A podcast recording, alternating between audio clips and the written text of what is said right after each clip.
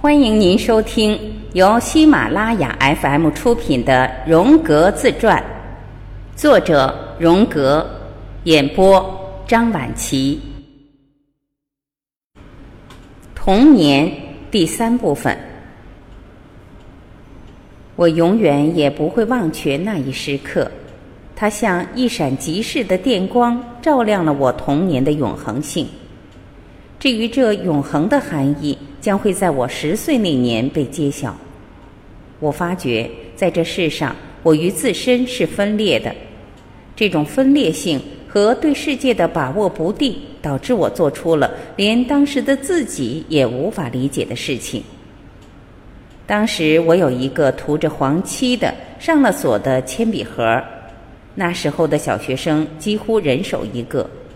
盒里有一根普通的尺子，在尺子的一头，我刻了一个小矮人，大约有六厘米那么高，穿着礼服，戴着帽子，脚蹬一双亮闪闪的黑靴子。我用墨水将它染成黑色，然后将它从尺子上锯下来，放在铅笔盒里。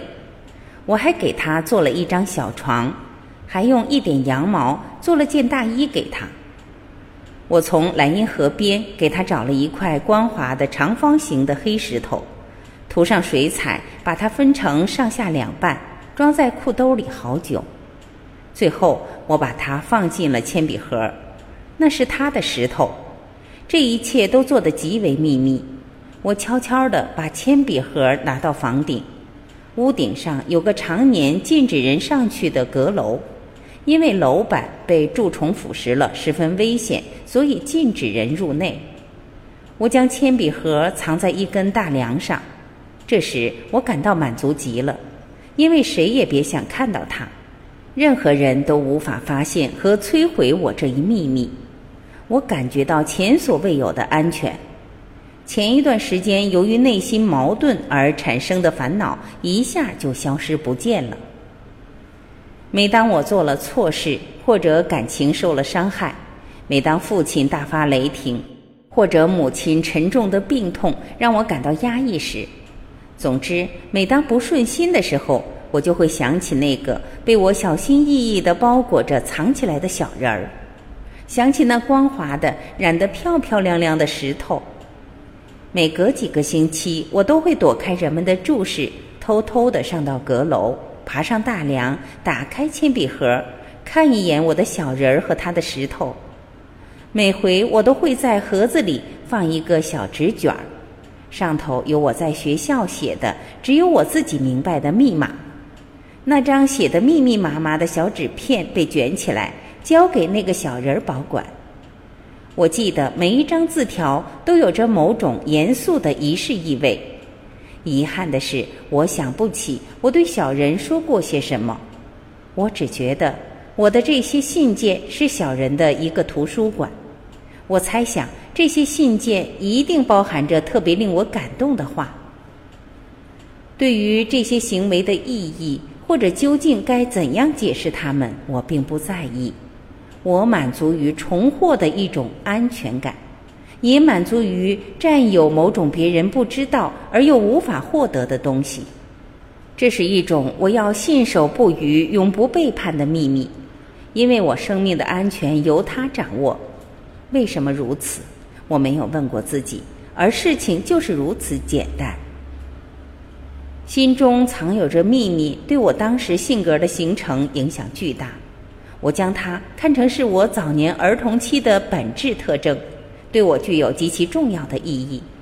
我从未向任何人提起过儿童期的那个关于生殖器的梦，而关于耶稣会会士的事，也属于只有我自己知道的神秘王国。小牧人和他的石头是我首次塑造的个人秘密。虽然这种尝试是无意识的、幼稚的，我还是会被它深深吸引，总觉得应该探寻它的意义。但我却不知道我想要表达的是什么。我总是希望我能够找到一些什么，也许在大自然中给我提供一些解释，使我弄明白那秘密到底是什么，在哪里。那时候，我对植物、动物和石头的兴趣增加了。我经常寻找一些充满神秘的东西，在意识中，我自觉有了某种基督教的意识，尽管我常常否认这一点。事情虽然不那么确定，或者地下的那个东西是什么意思，当我接受人们灌输给我的宗教教义时，我会听到这样的话：“这是美好的，是完美的。”而我私下里却在想着：“是的，但还是有些别的什么人们不懂得的非常秘密的东西。”雕刻木头小人的事件是我童年的顶点，也是它的终结。这事大约持续了一年时间，后来我就全然忘了，直到三十五岁时才又记起那段儿时的片段，从迷雾中重新浮现了出来，清晰而质朴。那时我正撰写那本《利比多的转变与象征》，我研读了阿里斯海姆附近窖藏的灵魂石和澳大利亚的神石的相关资料，我突然发现。我心中有了这样一块确实的石头形象，虽然我并没有看见书中相关的插图，我认为这是一块光滑的石头，长方形的，微黑的，它被色彩涂成上下两半。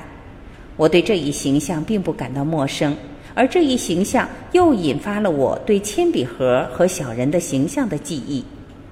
小人儿是古代世界披着小斗篷的神。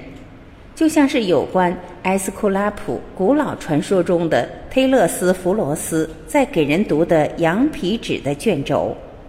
随着这一次对儿童期的回忆，我首次产生了这样的信念：远古的心理因素在没有任何直接传承关系的情况下，也会进入到个人的心灵之中。后来，我还查阅了父亲的图书馆，发现没有一本书有这方面的内容。显然，父亲对此一无所知。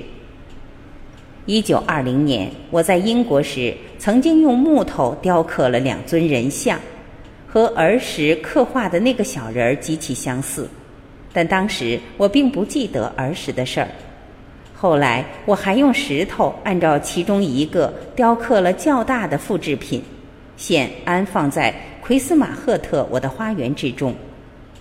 在我雕刻这一作品时，潜意识给他一个名字，它叫阿特马维克图，意为生命之呼吸。